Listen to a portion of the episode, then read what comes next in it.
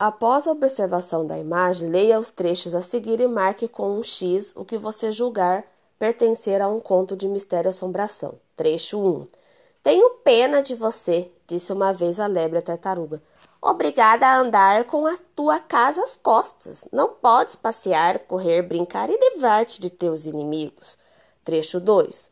O porteiro sentiu que o rapaz estava sob forte tensão e ficou muito preocupado.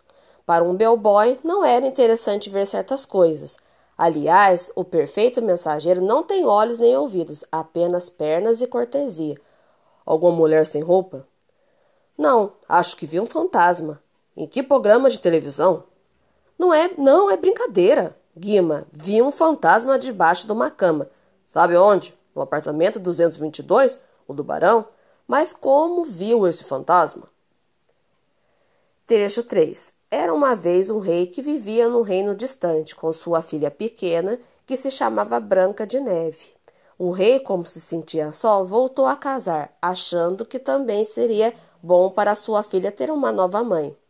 A nova rainha era uma mulher muito bela, mas também muito má, e não gostava de Branca de Neve, que quanto mais crescia, mais bela se tornava. Trecho 4. Meia-noite, cansado e, e com sono, lá estava eu, andando pelas ruas sujas e desertas dessa cidade. Minhas únicas companhias eram a lua e alguns animais de vida noturna. Num canto havia um cão e um gato, tentando encontrar alimentos, revirando latas de lixo. Em um outro ponto da rua, ratos entravam e saíam de um esgoto próximo à padaria da esquina. Eu estava tentando lembrar por que havia saído de tão tarde do emprego quando ouvi uns passos atrás de mim.